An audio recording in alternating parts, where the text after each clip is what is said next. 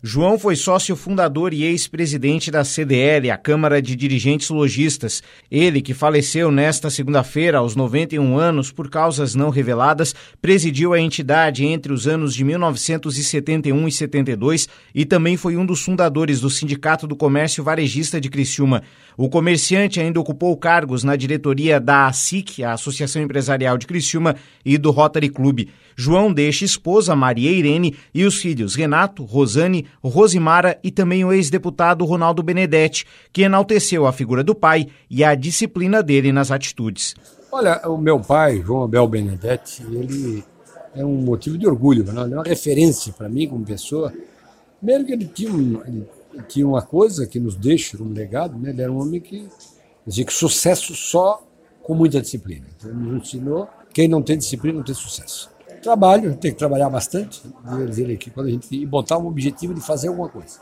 Bota um objetivo na vida. Então ele era um homem determinado, né, disciplinado, honrado, né? Um homem que a palavra dele não.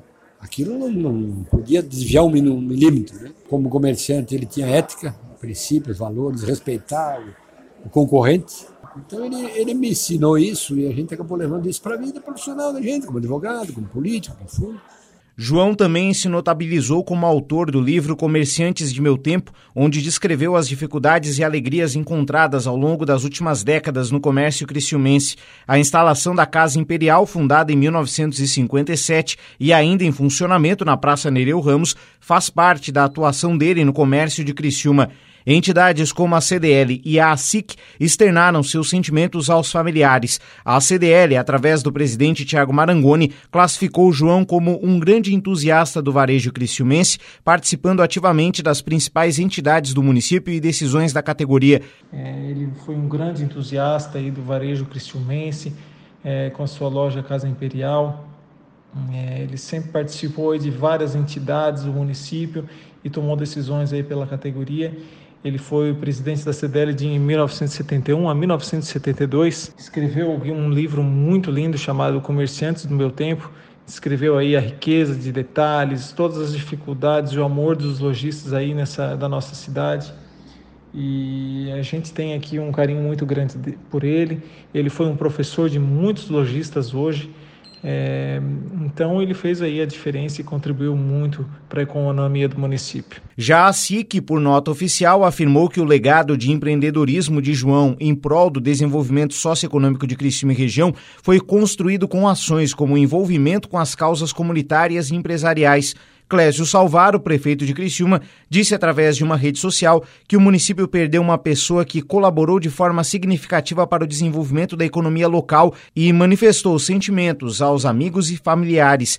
Uma atuação marcante de João foi no Rotary Club. Nivaldo Canever, que integra o clube, destacou a contribuição do colega. Como rotariano, ele teve mais de 50 anos é, prestando serviços à comunidade, tanto criciumense como catarinense e até a sociedade mundial. Ele foi governador do Rotary, viajou pelo mundo e nós temos uma grande lembrança dele. Já Tito Olívio de Assis Góes, rotariano do Rotary Clube de Criciúma Oeste e responsável pela Fundação Rotária, conhecia João desde criança por causa da amizade que o comerciante construiu com o pai.